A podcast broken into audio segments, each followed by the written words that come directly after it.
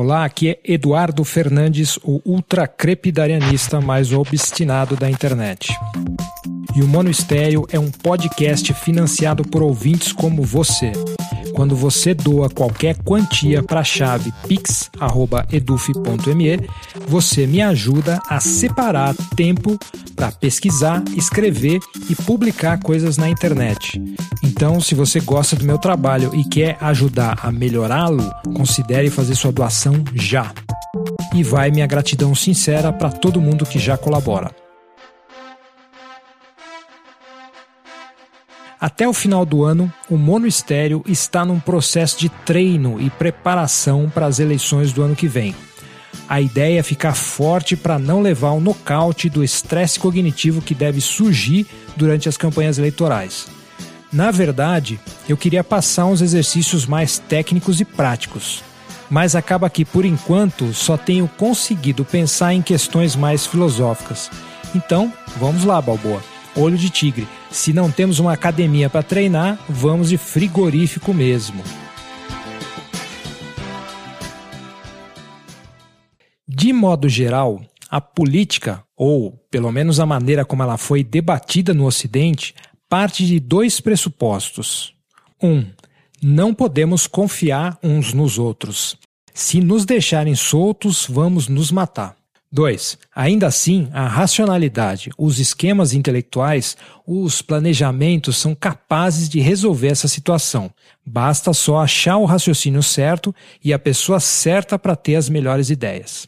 Por um lado, há o viés que enfatiza a paranoia em detrimento da colaboração, empatia e compaixão.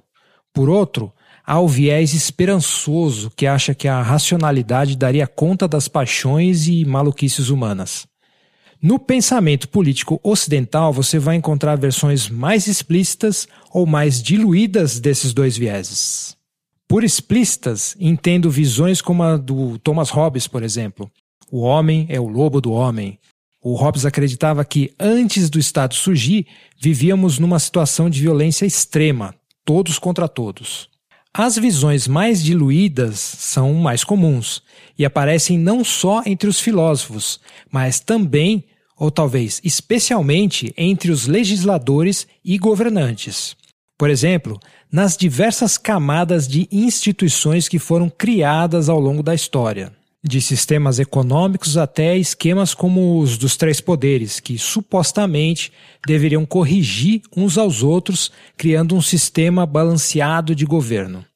Lembre-se dos esquemas geopolíticos e estratégicos do Henry Kissinger na Segunda Guerra Mundial, da Guerra Fria, as agências de inteligência como CIA, KGB e até mesmo os espalhadores de fake news de hoje em dia são camadas cada vez mais refinadas e complexas de gente achando que é mais esperta uma que a outra. Desconfiando de tudo, mas acreditando cegamente que pode controlar não só a realidade, como a percepção dos outros. O problema é que uma coisa ficou bem comprovada ao longo dos anos: a racionalidade e os intelectuais não são capazes de prever e gerenciar todos os problemas da política. Mas talvez esses intelectuais sejam capazes de criar muitos desastres. É que todas as vezes que criamos uma solução ou uma ferramenta de trabalho, ao mesmo tempo inventamos a possibilidade de ela ser usada para fins negativos, ou pelo menos dela ser corrompida, mal entendida. Ainda assim, por conta dessa crença solucionista, fomos nos agregando em sistemas de escala cada vez mais larga e mais complexa. Das vilas para os estados-nação e agora os megaterritórios digitais, como o Facebook, por exemplo, das moedas até o blockchain.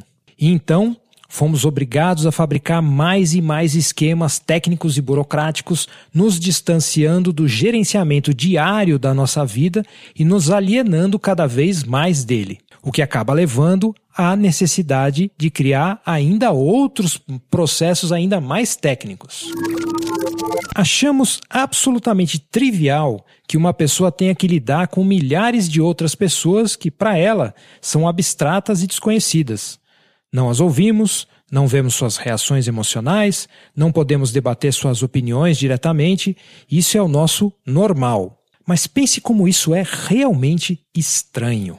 Porque precisamos delegar o gerenciamento do outro para instituições, leis e agora até aplicativos. Portanto, quem nos governa não são os políticos, são as mecânicas, os bugs e o caos da própria racionalidade.